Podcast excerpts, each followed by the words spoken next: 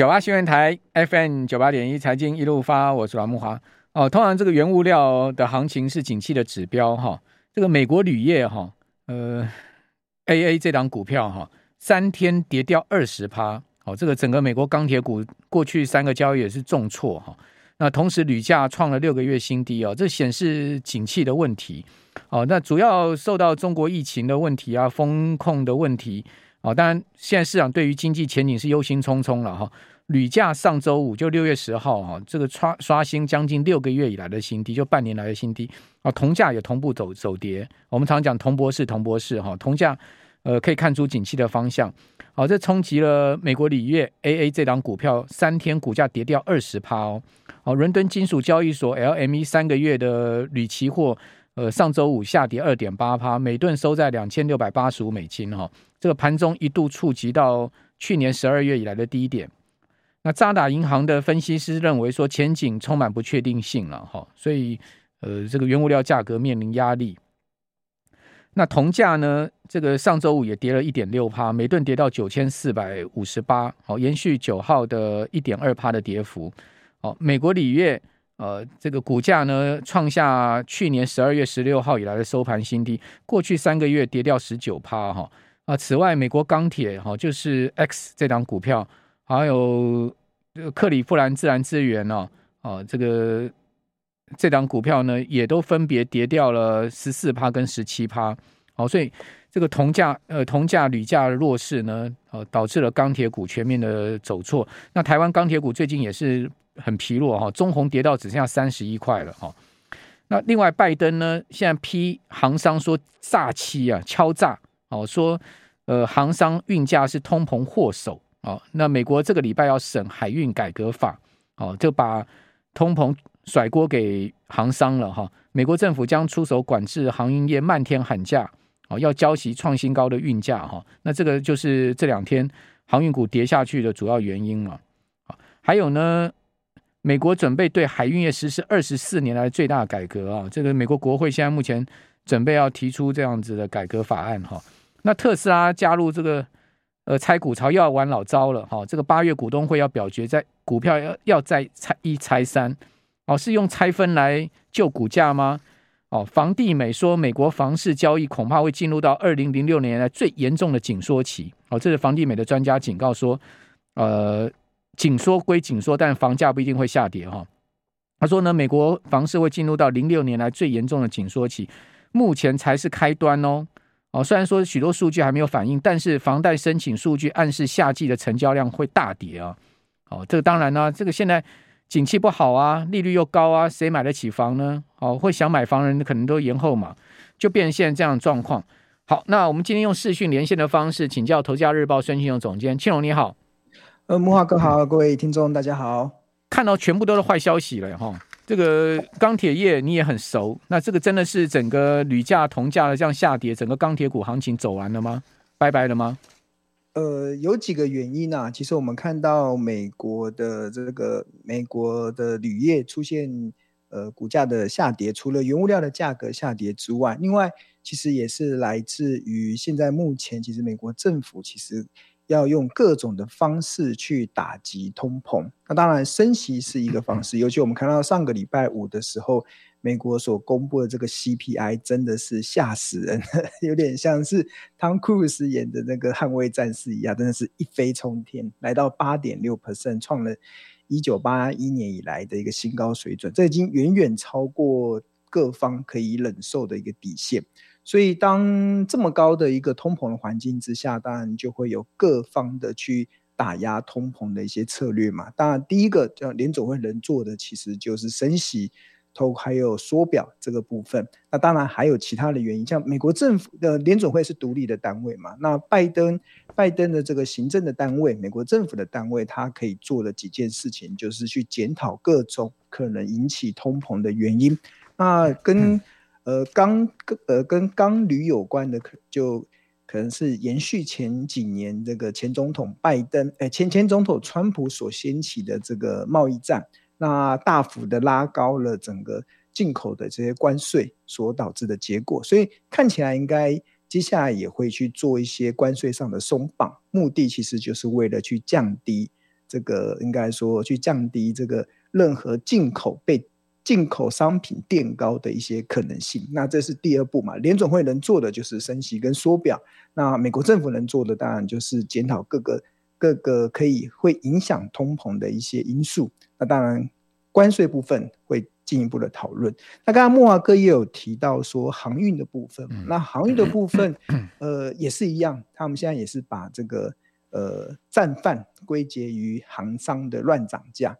那其实航商的涨价其实是来自于全球的供需所造成的结果啦。尤其我们看二零二一年跟即使到了二零二二年，全球的航运如果是以货柜这个市场来看的话，其实都还是供呃需求大于供给所呈现出来的供就是供不应求的状况。那当然，只要全球的需求大于全球的供给。那自然而然，这个价格走升，其实它就会是一个必然的一个现象。那当然，相关厂商的获利自然就会水涨船高。但是，航运的这个全球供给跟需求这样失衡的状况啊，其实。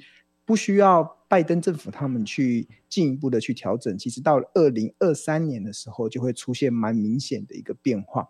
我记得我上个礼拜稍微整理了全球的三大的研究机构去预估，接下来二零二三年的时候，全球在以货柜啊，以货柜这个产业来看的话，供给跟需求的一个状况。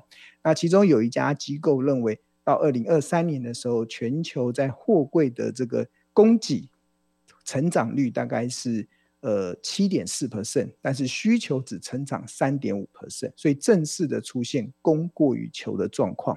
那另外一家，你说货柜是指货柜轮的这个货柜对货柜运量了哈？对，就是它的。那另外一家这个 A 就是呃有好好好几家预估啦。那、嗯、呃其中有一家是呃也是预估大概二零二三年的时候，全球的这个货柜的供给量。会年增八点一 percent，也会超过需求量四点七 percent。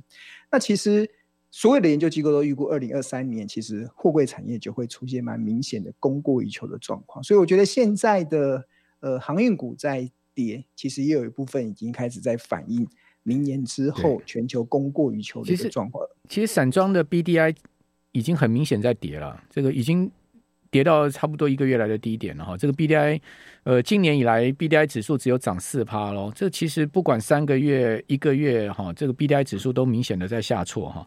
那另外呢，这个货柜运价也在下跌哦。哦，这个对，过去三个月已经跌掉四十一趴。譬如说这个亚洲到美西哦，最最繁忙的这个航线哈，过去三个月跌掉四十一趴。现在目前美柜跌到九千五百八十八。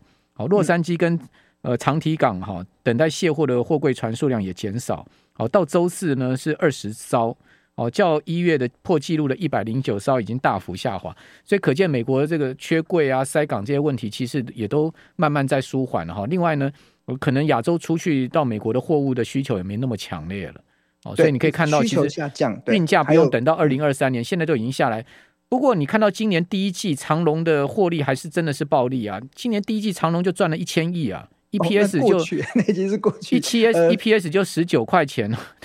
因为今年的呃，今年的呃，全球货运的供就是上半年呢、啊，其实都还是呈现供不应求的状况，全球的需求其实还是大大远于。供给的状况，那当然在下半年快开始面临全球的需求下降，那二零二三年、二零二四年会成会出现供给大幅上升的压力。那刚刚木华哥提到长隆嘛，那我以他的另外一个竞争对手 万海好了，万海为例，万海是全球第十一大的行商，就是货柜的行商，它是在带走一点多趴，但是它我们观察它这几年的交船啊，所能够增加的这个运量，他们的运量称之为 TE。TEU 就是二十尺标准货柜的这个运量，像二零二二年的时候，应该说二零二一年的时候，万海是增加了二点六万 TEU 的运量，然后到二零二二年增加五点二万，但是到了二零二三年啊，将会一举增加十六点一万 TEU 的运量，嗯、到二零二四年的时候会再增加十点三万。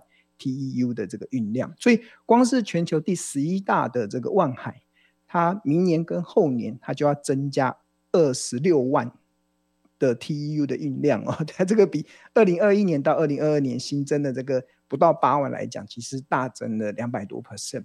所以其实呃，全球的所有的产业分析的逻辑都是一样，就是供给跟需求决定价格。那前今年今年第一季的时候，由于全球都还是属于呃供给小于需求的状况，那当然台湾的货柜厂商他们的获利自然都能够水涨船高。但是到了下半年，需求下降。到了明年，供给大幅上升，后年供给三级跳，那当然就呃，法人也会看到这部分的一些变化了。所以我觉得大家要有一个概念，就是呃，我们所看到的财报啊，就是你过去的就已经过去了。就是很多人会认为，就是财报分析可能可能常，我记得有有有些网友很酸呐、啊，说什么听听基本面还不如一碗泡面，就是。呃，他的观，大家觉得获利这么好，那为什么股价开始衰？好，我我们这边是稍微休息一下。九八新闻台 FM 九八点一财经一路发，我是阮木花。哦，这个高盛哦，今天出了篇报告啊，他说如果美国经济陷入衰退哈，呃，标标普五百指数的每股收益预期下降到接近两百块美金了。哦，原先都估计大概在差不多两百二到两百三嘛。哦，那也就是说，如果说标普预期每股收益下降到两百美金的话，就差不多要跌十趴。哦，那他说以十四倍的本益比来算的话，标普五百指数会跌到三千一百五十点。哈，哦，这个是高盛首席股票策略师 David Costin 的最新预估啊。好，也就是说呢，如果标普真的要跌到三千一百五十点的话，会较现在目前的指数呢再跌十九趴。哦，也就再跌两成，可不可能呢？当然是有可能哈。只不过就是说什么时候会发生，或者说，呃，什么样的情况下会引爆嘛？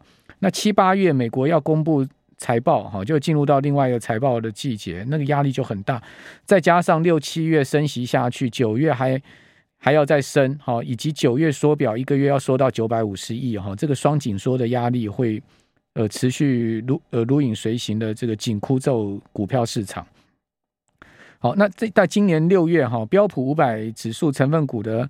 本益比的中位数是十八倍哦，呃，那二零二零年三月当时这个疫情的时候跌到十四倍哦，跌到十四倍，所以呃，刚刚讲说这个跌到三千一百五十点，就是 David Costin 以十四倍的本益比来计算哦。事实上，呃，标普在两千年那一段时间大概本益比就在十四倍左右，只是说最近这几年标普的本益比明显的往上拉了，哦，拉到差不多十七八倍这样的一个情况。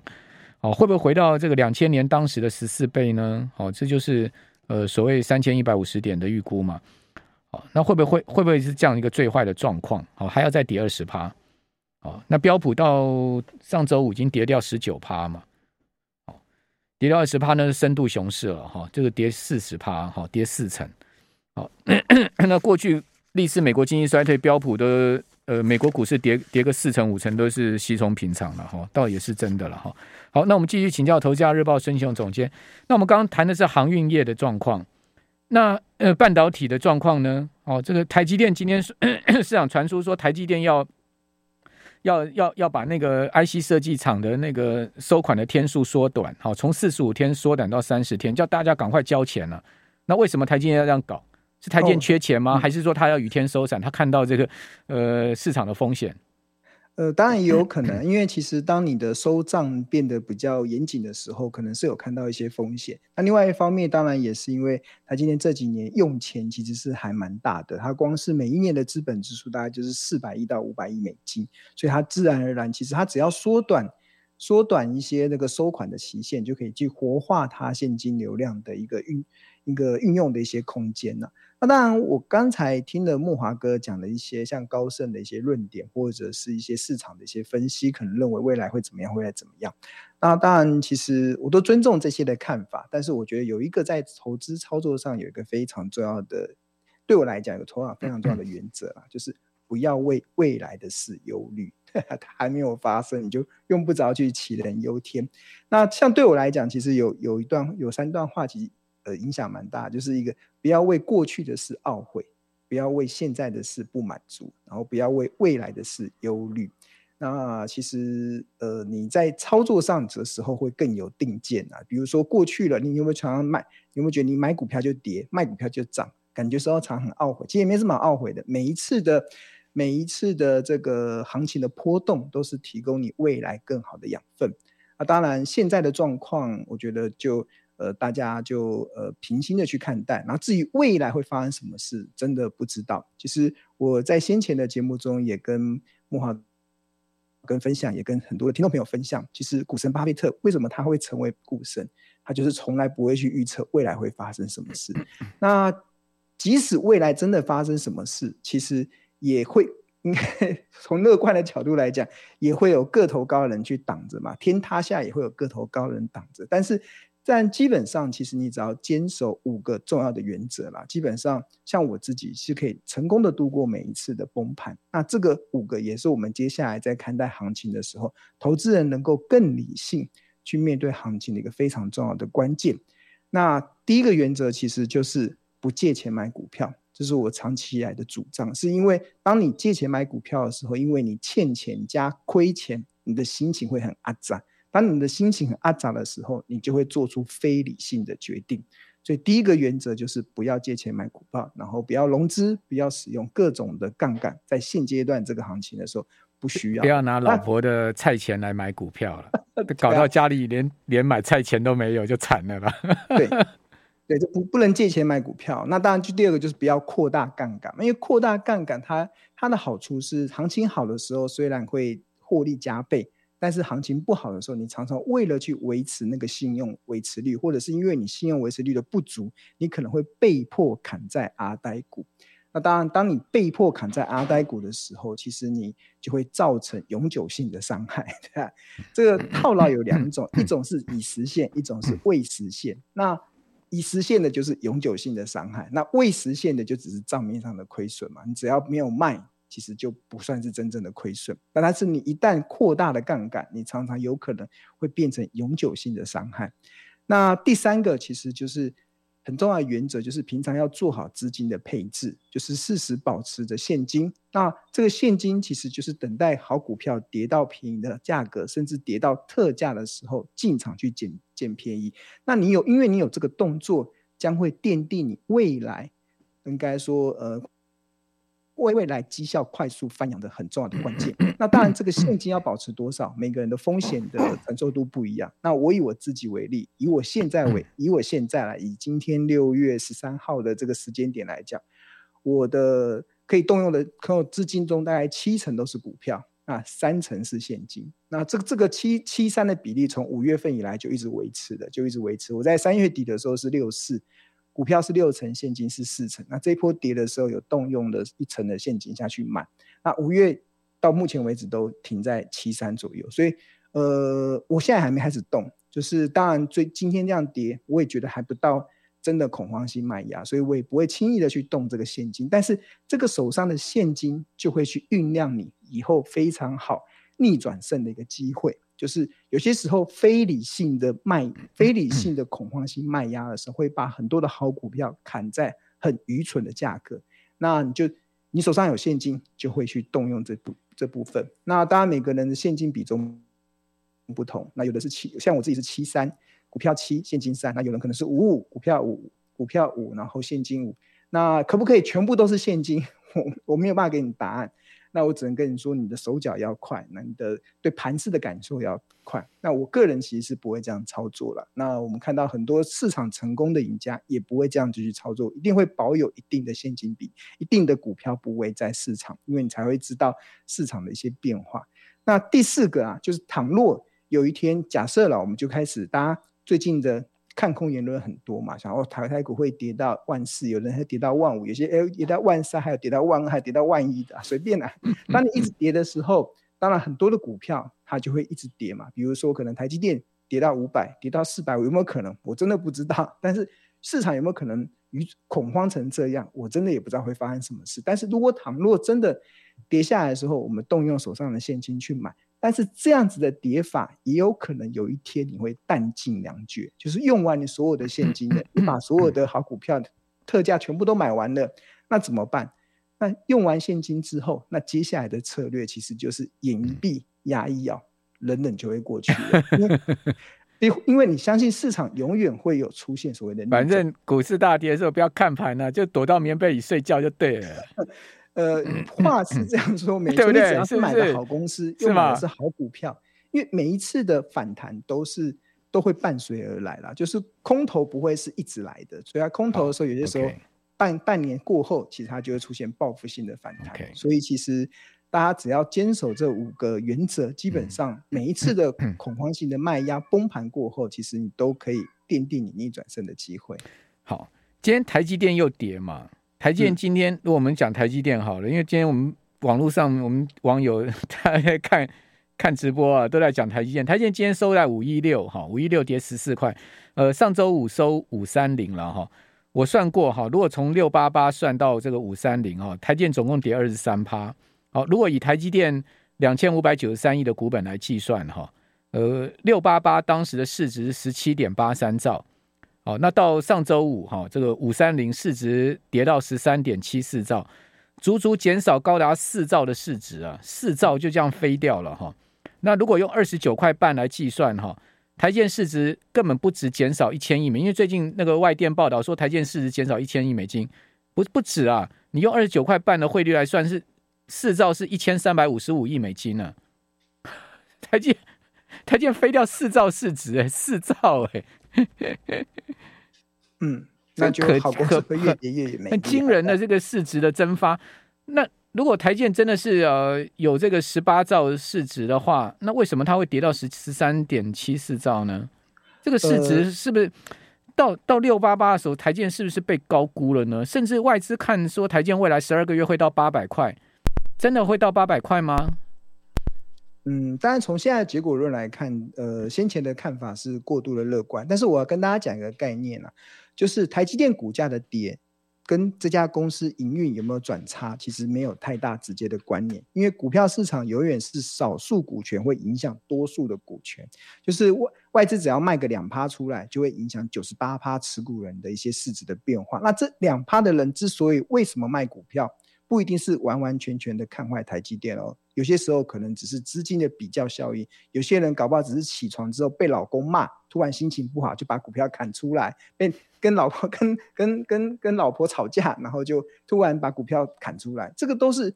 呃，金融市场它的一些非理性所形成的交易行为，因为少数股权会影响多数股权，所以我觉得股价的这些波动，其实就平常心去看待就好。其实真正大家要关注的，其实就是这家公司到底值多少钱。当你能够确认它能够值多少钱的时候，那股价的这个上上下下的波动，它就只是提供你买低卖高的一些机会。我跟你讲啊，我觉得跟老婆不用太过的在意。跟老婆吵架最好的方式就是。一百万钞票给他砸在他面前，他就不会吵架了。